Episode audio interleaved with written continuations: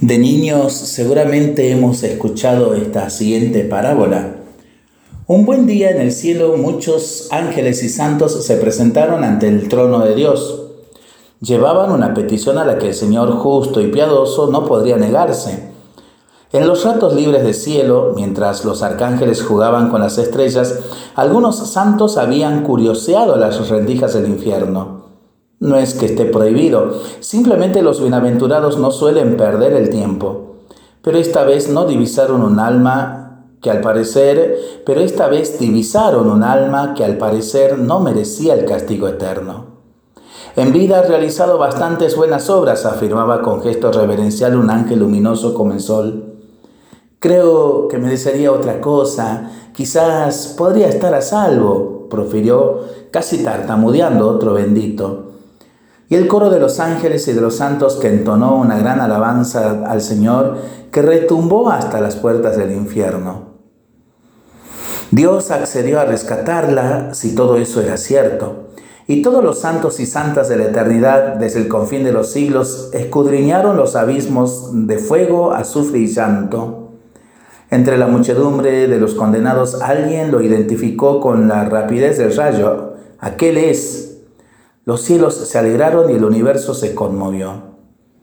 Entonces el Señor mandó a su ángel de confianza, Gabriel, que bajara hasta el precipicio de tinieblas y vacío. Tómalo y tráelo enseguida a la gloria. El ángel descendió obedeciendo la orden de Dios. Bien equipado, surcó el abismo infranqueable y logró penetrar en la tiniebla. Al aproximarse sintió la llamarada centellante del infierno. Temió internarse, pero se acordó de las palabras del Señor y de la dicha de los bienaventurados. Burlando la guardia, tomó del brazo al alma que le había sido encomendada. El condenado sintió un cierto alivio al percibir el tirón celestial. Muchos condenados presenciaron la escena y, en vez de dar la voz de alarma, se asieron como pudieron del alma que ya se elevaba de la mano del Espíritu Celeste. Habían comprendido que se trataba de un rescate. Muchos, a causa del vapor y de la humareda, no distinguían la escena. El caso es que todos, como podían, se agarraban fuertemente al alma en su despegue hacia las alturas.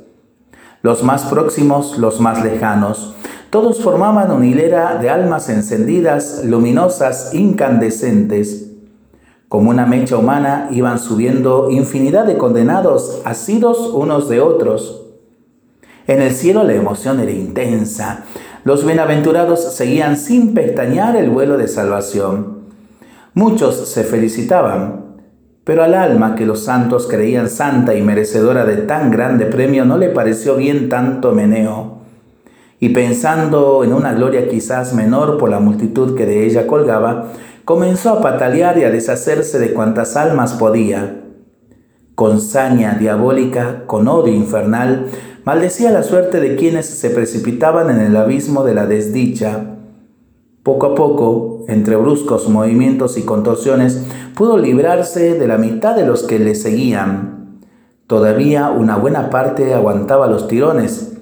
A lo lejos se escuchaban gritos desgarradores.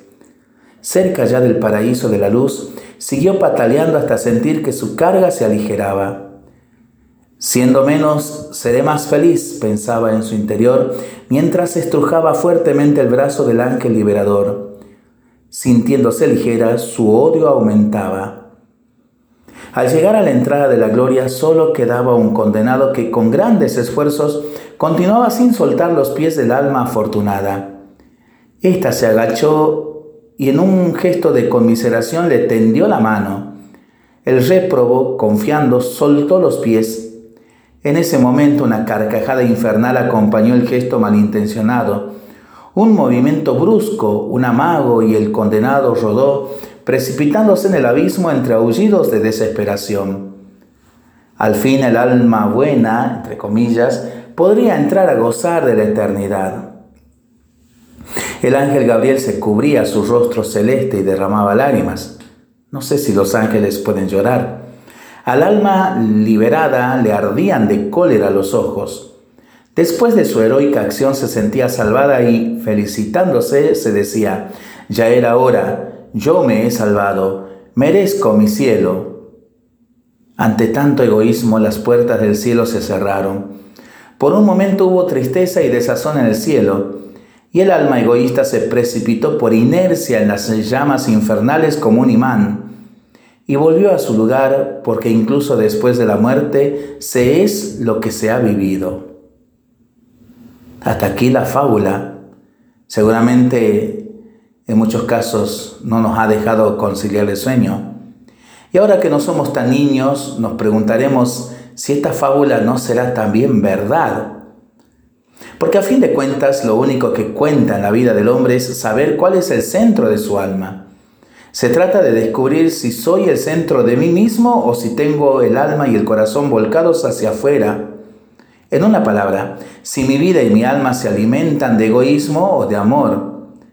El egoísta, al ver caer la lluvia, afirma con toda la naturalidad del mundo, yo llueve. Cuando los tejados de las casas se cubren de copos de nieve, recalca, yo nieva. Al desesperarse y clarear el día, al despejarse y clarear el día, volverá a señalar con cierto orgullo, yo hace el sol. Porque en un día de tormenta, de sol o de lluvia, lo más importante, lo único es Él. Y su vida es Él, como su cielo o su infierno seguirá siendo Él mismo. Maravilloso relato y maravillosa reflexión de Marcelino de Andrés y Juan Pablo Ledesma para pensarlo y para rezarlo en familia y entre amigos, ¿no? Mientras lo hacemos, pedimos al Señor su bendición para este día y para este fin de semana. Le seguimos pidiendo por nuestras intenciones y nosotros responsablemente nos cuidamos y nos comprometemos a ser verdaderos instrumentos de paz. Que el Señor nos bendiga en el nombre del Padre, del Hijo y del Espíritu Santo. Amén. Que tengamos todos un excelente fin de semana.